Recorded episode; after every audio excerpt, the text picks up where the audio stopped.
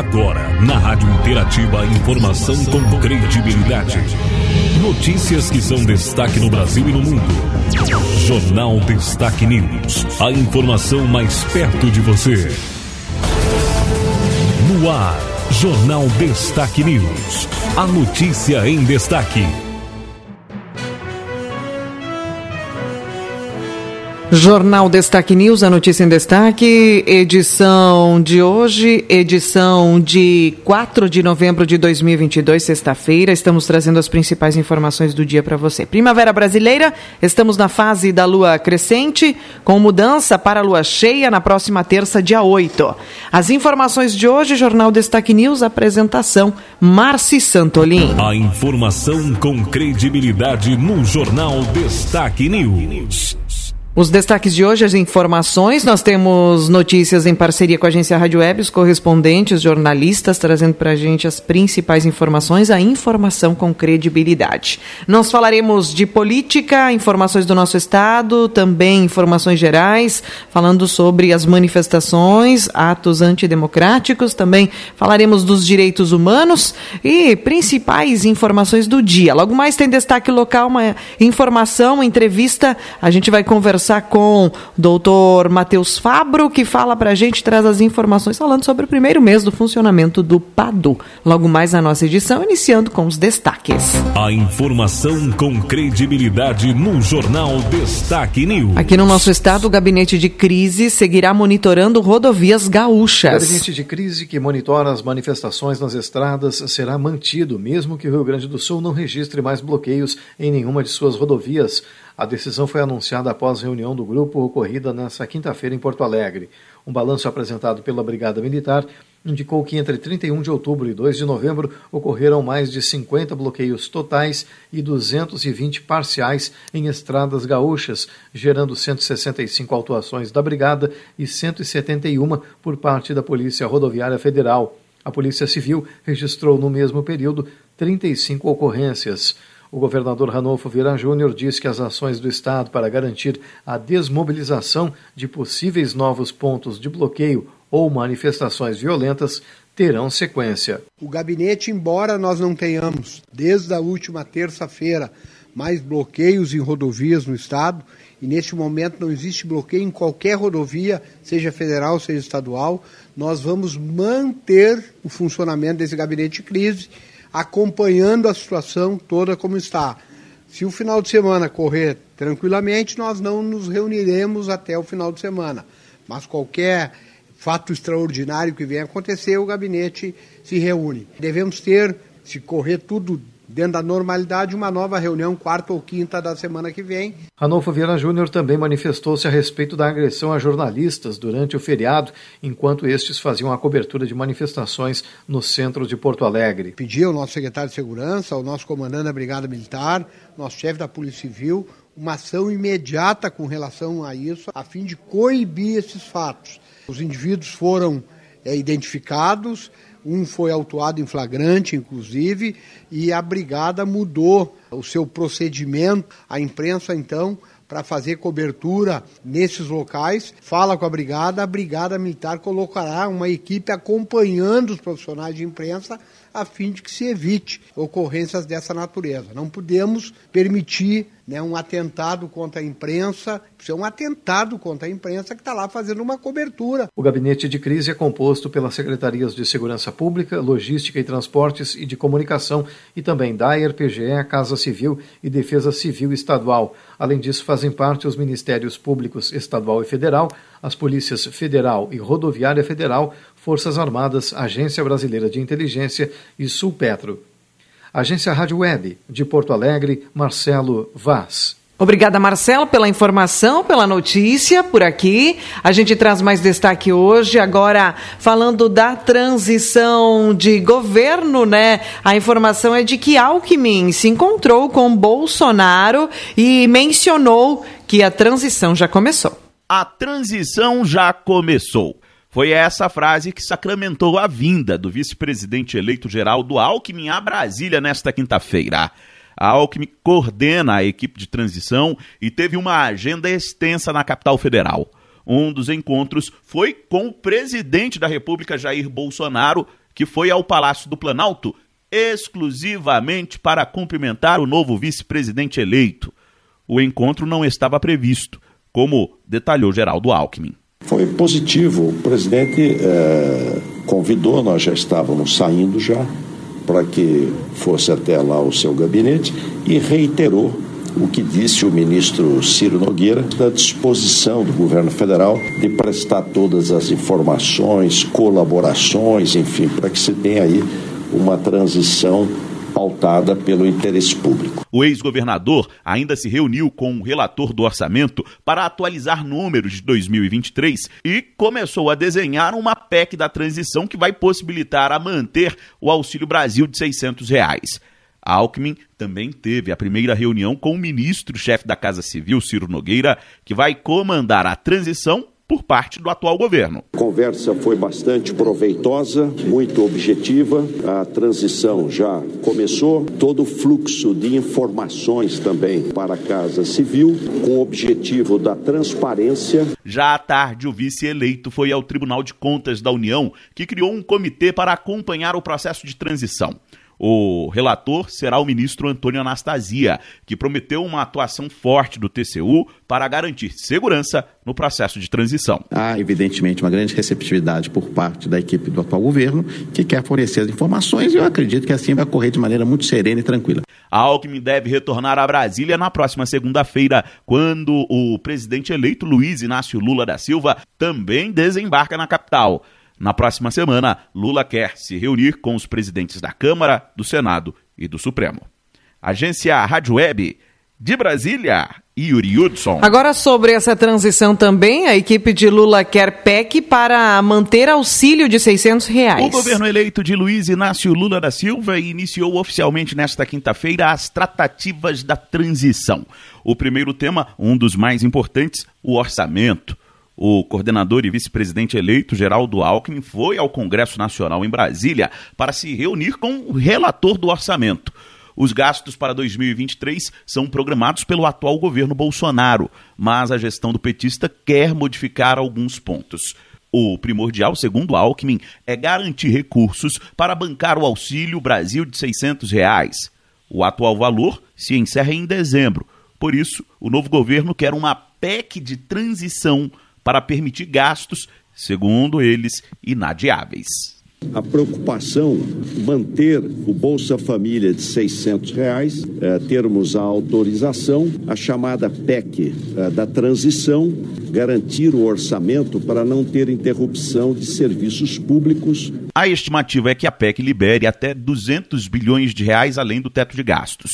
Os números ainda não foram confirmados. Segundo o relator do orçamento, Marcelo Castro, do MDB, é preciso entender as demandas do novo governo antes de cravar uma cifra. O orçamento que nós estamos trabalhando foi apresentado legitimamente pelo atual governo e legitimamente o governo eleito está fazendo gestões para emendá-lo, para que ele possa se adequar à maneira de governar do novo governante. Além da PEC, a equipe de transição vai trabalhar com o Congresso para adaptar o orçamento em outros pontos, como destaca o senador eleito Wellington Dias do PT, que tem atuado na área econômica. O desafio é o tempo. Teremos que já na terça-feira ter as condições da redação dessa emenda constitucional, de ter a definição dos valores, é claro. De acordo com a equipe de Lula, a intenção é que essa PEC de transição ganhe celeridade e esteja aprovada já em dezembro, para garantir recursos para manter o Auxílio Brasil de 600 reais. Agência Rádio Web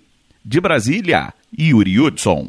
Obrigada, Yuri, pela informação. A gente traz agora a notícia de que a troca de governo federal não limitará a verba destinada a municípios.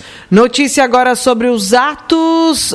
Polícia Rodoviária Federal afirma que não há mais bloqueios totais de rodovias no país. A Polícia Rodoviária Federal informou que não há mais bloqueios totais em rodovias no país. A última atualização divulgada pela PRF foi na noite desta quinta-feira, quando 24 pontos em 11 estados ainda tinham bloqueios parciais, feitos por bolsonaristas que não aceitam o resultado da eleição. Ao todo, desde domingo à noite, foram desfeitas 936 manifestações em rodovias. O ministro do Supremo Tribunal Federal, Alexandre de Moraes, determinou que a Polícia Federal envie para a Corte todos os dados reunidos sobre os líderes dos atos antidemocráticos. A PF terá de encaminhar principalmente a identificação dos donos de veículos utilizados para bloquear as estradas. Agência Rádio Web, produção e reportagem, Leno Falck. Obrigada, Leno, pela notícia. Agora, outro destaque sobre direitos humanos: crianças em situação de risco em protesto configura crime. Crianças têm sido flagradas em protestos que bloqueiam estradas por todo o país. A intervenção ilegal é organizada por um movimento antidemocrático que não aceita o resultado da eleição presidencial. A Justiça Federal e o Supremo Tribunal Federal já ordenaram o desbloqueio das rodovias e a liberação das estradas. Em Santa Catarina, o Ministério Público vai apurar o uso de crianças como escudo nas manifestações. A instituição teve acesso a imagens que circulam em redes sociais e em reportagens da imprensa, em que mostram crianças usadas na linha de frente em bloqueios na BR-101, em Itajaí e Itapema. Cenas semelhantes foram registradas na rodovia Castelo Branco, em Barueri, São Paulo. O juiz da Vara da Infância, Iberê Dias, lembra que participar da vida política é um direito da criança, mas isso depende da forma de participação. A questão está em saber o limite dessa participação E, evidentemente, a partir do momento em que essas crianças passam a ficar em risco, seja em risco, eh, seja saúde, seja vida em risco, claro que a situação muda de figura. Aí a coisa se torna muito mais grave. O juiz explica que, a depender do caso, pode configurar crime. Claro que há hipóteses e hipóteses, a gente precisa tomar cuidado para não generalizar, mas a depender do caso, pode até configurar crime. Pode configurar crime de exposição da vida ou da saúde a perigo, são crimes previstos no Código Penal, e se houver vexame, se houver constrangimento da criança, né, a criança, por exemplo, não quer participar daquele ato, mas é compelida a participar pelo pai ou pela mãe, pode eventualmente haver o crime previsto no artigo 232 do Estatuto da Criança e do Adolescente. Mas aí a gente está falando realmente de situações extremas. O MP de Santa Catarina orienta que a polícia deve identificar as crianças e conversar com os pais ou responsáveis, avisar ao Conselho Tutelar e ao próprio Ministério Público. Se acionado, o Conselho Tutelar pode aplicar medida de proteção, cabendo advertência e retirada das crianças do local. Caso a medida não seja cumprida, pode ser aplicada multa de 3 a 20 salários mínimos com base no Estatuto da Criança e do Adolescente. Situações de risco risco à integridade de crianças e adolescentes devem ser denunciadas. O Disque 100 é um canal gratuito onde a pessoa pode fazer a denúncia de forma anônima. Os conselhos tutelares e o Ministério Público nas promotorias de justiça da infância e adolescência também podem ser acionados. Agência Rádio Web, produção e reportagem, Sandra Fontela. Obrigada, Sandra, pela informação. Nossos destaques de hoje, notícias. A gente traz mais destaques para você. A informação com credibilidade no Jornal Destaque News. Vamos aos destaques do dia, as manchetes dos jornais aqui na nossa edição. A gente tem Coreia do Sul mobiliza caças após detectar 180 aviões de guerra do norte. Novo dispositivo detecta anticorpos contra a Covid-19 em cinco minutos. Resultados revelam acertos até maiores do que a do teste convencional ELISA, padrão ouro empregado atualmente. Moraes manda a Polícia Federal identificar líderes de movimentos que interditam rodovias. Ministro do STF também determinou que seja enviado à corte informações sobre donos dos caminhões usados nos bloqueios. No nosso estado, agricultores dão seguimento ao plantio das lavouras de grão de verão. De acordo com a divulgação da Emater Ascar, a semeadura da soja está em fase inicial. Vamos com destaques mais informações hoje. Jornal Destaque News. A notícia em destaque. Destaques locais. Reportagem especial. Reportagem especial.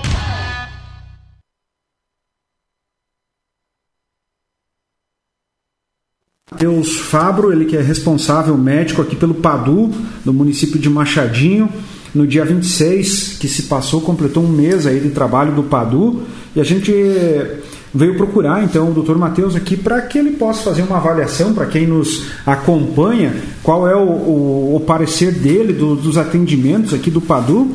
A gente sabe que ouvindo a, a comunidade, ouvindo a, a população machadiense, é, é, é só elogios aí da questão do atendimento do PADU, mas a gente precisa também ouvir o contraponto, né? Como foi fazer este atendimento e se está dentro do que se esperava. É, os, os, o protocolo né, é, dessa questão do, do, atendimento, que é muito importante a gente saber e ouvir do doutor Matheus. Tudo bem, doutor? Seja bem-vindo aqui à nossa reportagem. Silmar, boa tarde, tudo bem? Eu agradeço muito a tua disponibilidade de estar aqui levando informação para todos esses ouvintes que acompanham assiduamente né, o programa. E é muito importante que a gente consiga transmitir também o nosso, nosso pensamento enquanto atendimento aqui na, no, no pronto atendimento, no PADU aqui em Machadinho. Em resumo, o que a gente tem visto, né, Silmar, é algo bem positivo é, diante do, das adversidades que a gente encontrou nesse caminho de construção. E a gente ainda está num caminho de construção. A gente precisa ainda ajustar algumas coisas, mas nesses 30 dias a gente conseguiu é, junto com toda a equipe que está aqui, com todos os médicos que já trabalham na, é, em Machadinho, com mais os que se mobilizaram junto com esse projeto, é, resolver essa carência, né? Essa, essa prime... dar esse primeiro passo para resolver essa carência médica, essa carência de atendimento que existe na nossa cidade, o que existia há um tempo atrás, onde tudo se resolvia é, na unidade de saúde, no posto de saúde, né? Onde tinham atendimentos de consulta ambulatorial, com emergências, com sobreavisos, e hoje a gente tem um pronto atendimento trabalhando 24 horas com uma equipe é, formada, organizada, para dar esse melhor e oferecer esse melhor suporte. Né? A gente já teve atendimentos de emergência aqui, alguns pontos que a gente pode lembrar, né, Silmar? Pacientes que antes deveriam ser encaminhados para a Sananduva, aguardar a vaga de transferência para outro hospital é, a gente, pela estrutura que se tem aqui hoje, os pacientes já ficam aqui, daqui eles vão direto para o Hospital São Vicente, que foi o que aconteceu. É, então isso nos, nos deixa muito feliz. A gente está tendo apoio muito importante da Secretaria de Saúde, do prefeito. É, contamos muito com a ajuda também do Laboratório Salos, que tem trabalhado é, de uma forma bem importante, sempre nos auxiliando aí na hora que a gente precisa para exames mais de emergência. É, então a gente percebe uma movimentação muito importante e é dessa forma que eu acredito que se constrói a saúde é, em uma cidade interior como Machadinho, com a ajuda da comunidade, com esse entendimento é, que, os, que é um processo e que esse processo está vindo para uma forma de agregar ainda mais a qualidade de vida e segurança em saúde aqui na nossa cidade. Doutor, mas isso também passa pelo interesse das, das, dos profissionais que estão aqui também, né, doutor? A gente sabe que a estrutura está aqui, é tudo novinho, né, tudo ótimo, né, de, de, primeira qualidade, tudo vistoriado pela, pela vigilância, né, pela coordenadoria de saúde, enfim, mas tem que ter as pessoas, né, tanto que atende, faz o primeiro atendimento, como também o, os médicos e enfermeiros aí para solucionar os problemas também, né?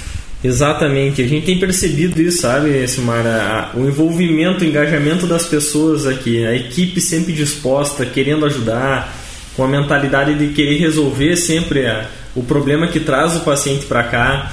A gente busca não deixar sem resposta esses pacientes que procuram, né? Se a gente não consegue resolver aqui, dar o caminho, organizar essa estrutura toda, fazer com que a gente seja uma forma de resolver o problema do paciente, não criar mais problema. Em questão médica, que é onde eu estou mais enganjado, a gente conseguiu mobilizar médicos que já trabalham há um bom tempo em Sananduva, que acabam agregando a esses profissionais que aqui já estão, né, o doutor Ricardo, a dona Bruna, é, de extrema qualidade, né, esses médicos que já seguraram tanto tempo a saúde pública aqui de Machadinho, hoje estão tendo esse suporte nosso lá de Sananduva também. A gente está com contratações aqui é, que médicos venham morar em, Machadinho e dessa forma consigam também mobilizar consultório médico aqui, se instalar em Machadinho, criar suas famílias aqui. Então, não são médicos é, que estão aí, que a gente sabe hoje, infelizmente na nossa profissão, é, a qualidade médica, às vezes, né, pelas suas formações, são questionadas. E hoje a gente está conseguindo trazer dois médicos aqui, provavelmente até dezembro, para morarem na nossa cidade com uma qualidade é, muito superior ao que se encontra no mercado médico, é, com, uma, com uma vivência de humanidade médica, um atendimento humanizado, um cuidado com o paciente, uma entrega. É, médico que está vindo aqui com família para morar em Machadinho, então não é, sabe aqueles médicos que vêm, dão um cheirinho e vão embora. Isso faz com que a gente é, acredite ainda mais no projeto, né? Porque a gente ainda tem muita coisa para construir em Machadinho. A gente deu um primeiro pontapé, a gente quer melhorar muita coisa, a gente quer fazer muito exame aqui, quer organizar, diminuir o máximo possível dessas viagens para Sananduva e para os outros hospitais. E tudo isso a gente quer, mas só querer não basta, tem que dar o primeiro passo, iniciar. E esse processo foi iniciado nesses primeiros 30 dias.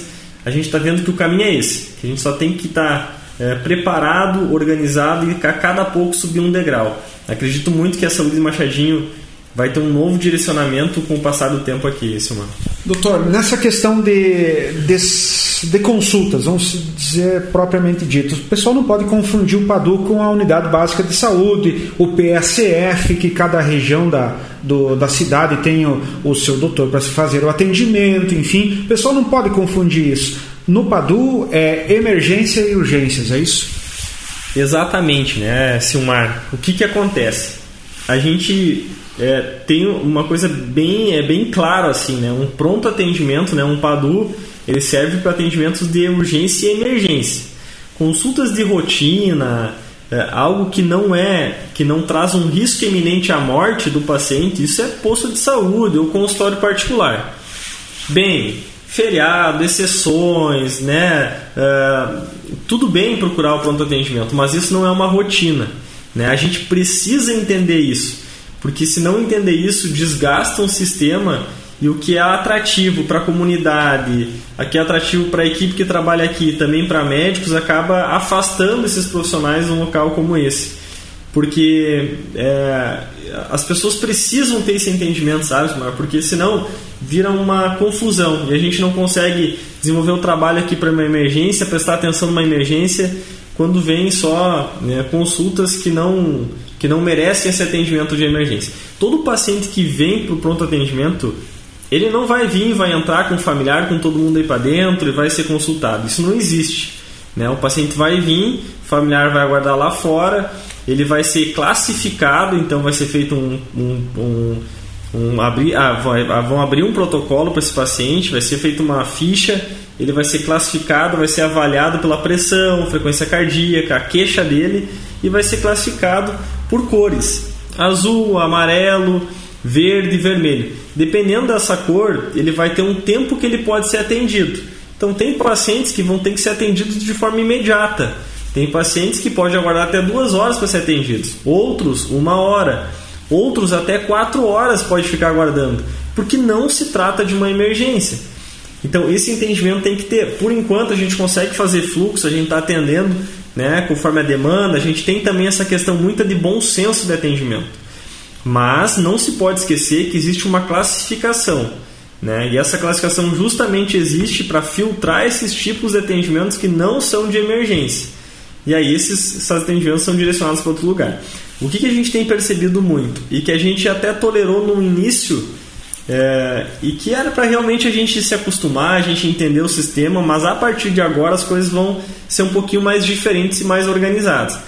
Muito paciente é, procurando pronto atendimento para pedir exames, muitos procurando atendimento para mostrar exames, muitos em busca de atestado médico. Tchê, isso não vai acontecer, definitivamente. Né? Não vai acontecer, porque não é esse o objetivo que a gente está aqui. Então as pessoas provavelmente vão ficar chateadas, outras vão. É, né? Sempre existe essa, esse descontentamento, mas para que o sistema funcione, existem regras, né? a gente precisa seguir essas regras. Porque se a gente começar errado hoje, daqui cinco anos, aí a gente não consegue mais resolver. Né? A gente já tem experiências dessas formas em outras cidades e a gente não pode deixar com que isso aconteça em Machadinho, porque a gente não quer só oferecer o que está acontecendo hoje, a gente quer progredir. E para progressão tem que estar tá com, com, a base bem organizada, né, Simar? Com certeza, com certeza, doutor. E isso aí a comunidade machadiense vai entender que esse local aqui tem que estar tá preparado para receber as pessoas na, naquele momento mesmo de emergência, urgências, os profissionais devem estar aqui também preparados, eh, esperando, não talvez envolvidos com outros assuntos, com assuntos talvez um tanto menor do que seja no, no momento, estejam preparados para as emergências e urgências e salvar vidas com certeza. Doutor, um recado que o senhor passa aí para a comunidade machadiense que nos acompanha neste momento. O recado é que eles continuem apoiando esse, esse novo engajamento em saúde que existe em Machadinho. Que a gente lembre que isso é um ponto inicial, que a gente tem muito que crescer, que a ideia de quem está aqui dentro não é só abrir as portas desse pronto atendimento e apresentar esse único serviço. A gente quer crescer, a gente quer trazer exame, a gente quer trazer profissional é, qualificado com especialidades para atender aqui, a gente quer abrir um consultório que a gente entende já a carência por atendimentos por plano de saúde, consultas particulares, a gente está movimentando isso. Eu tenho um sonho muito grande de desenvolver é, outros projetos aqui. Eu vejo que existe um fluxo muito grande que vai para Sananduva para fazer raio-x, para fazer ultrassom, né, para outras consultas. É, o meu sonho é esgotar isso aí, que a gente resolva tudo isso em Machadinho. Mas é claro, né, mas sabe que as coisas não acontecem de uma hora para outra. Então a gente precisa do apoio da população, que valorizem os profissionais que estão aqui, que valorizem esse sistema, que ao mesmo tempo valorizem a unidade de saúde. Né? Agora a gente deu uma desafogada um pouco nessas questões que tinham lá, é, que valorizem os profissionais que estão lá, porque não existe saúde só com um médico ou com uma equipe, né? A gente é uma rede e, e se a rede funciona bem, a única, os únicos é, que vão ter benefício com isso é a população. Então tudo que se faz hoje em saúde em Machadinho não é para fulano ou para Beltrano, é para a comunidade. Então a comunidade ajudando, a gente vai conseguir crescer, a gente vai conseguir oferecer é, uma, uma saúde cada vez mais qualidade. Profissionais estão vindo morar para a cidade, é, com certeza eles vão participar da comunidade, a comunidade vai conhecer. Esse engajamento é muito importante porque passa confiança, passa segurança, e é isso que a gente quer fazer com o processo aqui do pronto atendimento em Machadinho. Então é isso, sabe, Simara? Que a gente continue apoiando, que entenda que consultas, mostrar exame, atestado, é, pedir exames não é o lugar no pronto atendimento e vai receber a negativa se vir para cá. Então que não fiquem chateados, mas é assim que funciona. É, quem está me escutando sabe que na sua casa existem as ordens, né? A família tem a ordem da casa. Quando a gente está no pronto atendimento, a gente também tem as nossas ordens aqui para que receba esse tipo de atendimento. Então, dentro do possível que a gente consiga trabalhar de forma harmoniosa e da mesma forma crescer junto. Demais, um grande abraço para todos, é um prazer muito grande a gente estar aqui contigo, levando informação e que a gente consiga sempre progredir com esse pensamento bom aí em saúde. Muito bem, nós ouvimos aqui o Dr. Matheus Fabro, responsável médico pelo PADU aqui do município de Machadinho, fazendo uma avaliação nesse primeiro mês de atividade do pronto atendimento de urgências e emergências aqui do município. Com informações da Secretaria de Saúde, da assessoria de imprensa do governo municipal, repórter Silmar Luiz. A informação com credibilidade no Jornal Destaque News. Nós tivemos então informação local por aqui. Seguindo com a edição do nosso jornal, a gente vem para falar do esporte. Destaques esportivos. As informações do esporte, a dupla Grenal, Grêmio goleio Brusque na arena no último jogo, jogo aí pela Série B. Né? O tão esperado adeus do Grêmio da Série B chegou e foi com vitória sob a batuta do jovem meia Gabriel Silva. O tricolor venceu então o Brusque por 3 a 0 na noite de ontem, se despedindo da segunda divisão na vice-liderança com 65 pontos. Com acesso garantido a duas rodadas, o modificado time do técnico Renato Portaluppi encaminhou o triunfo sem custos, né, pela 38ª rodada da competição. Informações para você, mais destaques do Grêmio, né? Entrega um Grêmio bem melhor, afirma Romildo sobre despedida da presidência após oito anos. Mandatário deixa o tricolor no final do ano e fez balanço de sua passagem de glórias e tristezas. Renato despista sobre o futuro, mas pede mudanças no Grêmio. Esse grupo não vai encarar a Série A, disse o técnico. Informação também: Guilherme se diz aliviado e tranquilo com gol em jogo final do Grêmio.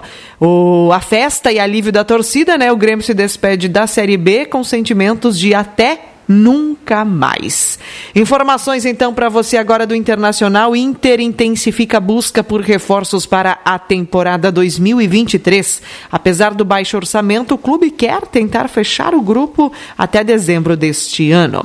David marca cinco gols e é destaque do treino do Inter. Também Edenilson sofre entorse no tornozelo esquerdo e vira dúvida para enfrentar o Atlético Paranaense. São as informações, a gente traz como destaque né, no esporte as informações da dupla Grenal hoje na nossa edição nos destaques esportivos. Agora em destaque a previsão do tempo. Vamos com as informações, vamos com a previsão do tempo por aqui. A gente traz as informações para você. Sexta-feira será de sol entre nuvens com temperatura agradável. O sol aparece em todo o estado hoje, encerrando uma semana marcada por registros históricos de frio no sul do Brasil. Conforme a Metsul, nuvens avançam do mar para o continente e serão vistas no leste gaúcho e no centro do estado. Até mesmo chuva muito isolada e passageira não é descartada junto à faixa leste. Na metade oeste, a previsão é de amplos períodos de céu claro. O dia ainda começou frio, embora com mínimas mais altas. A tarde a tarde, né, deve ser agradável. As informações para hoje, nós temos a Somar Meteorologia, trazendo para esta sexta, dia de sol com nuvens, né? Tempo, principalmente no decorrer do dia, pode ter aí a presença das nuvens. Hoje, máximas em torno de 25 graus. Amanhã, sábado, novamente esta condição se repete, assim como no domingo, na segunda-feira. Na terça, a gente tem temperaturas mais elevadas. E assim vai seguir essa primeira quinzena do mês, com mudança prevista no tempo para sexta-feira, dia 11. Nisso nós temos a chegada de chuva, mas essa chuva não vai mudar em nada a temperatura. Pelo contrário, a gente vai ter mínimas na quinta de 11 graus, na sexta, mesmo que chegue a chuva, as mínimas ficam na casa de 16 graus. Então o que a gente tem de temperatura, por exemplo, nesta sexta, começou a nossa manhã, né, de sexta-feira, a gente vai ter de mínima a, a semana que vem, ou né, ao longo da manhã de hoje, a gente vai ter de mínima semana que vem, 16 graus. E 30 graus é a máxima. Vai ser marcado aí a chegada da segunda quinzena do mês de novembro pela temperatura alta, né? Principalmente nessas condições. Bem, não somente isso, porque lá para o dia 17 e 18, que é o finalzinho do que a gente consegue projetar, afinal são 15 dias que a gente consegue ver, uh, tem uma leve queda na temperatura, onde as mínimas novamente ficam na casa de 10 graus. Então, lá pelo dia 17, pode ter novamente uma queda na temperatura.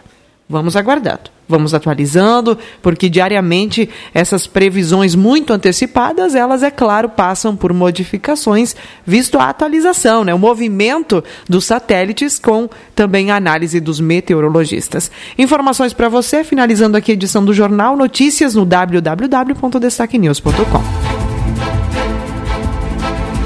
Termina aqui mais uma edição do Jornal Destaque News. Informação com credibilidade. Aqui, na sua rádio.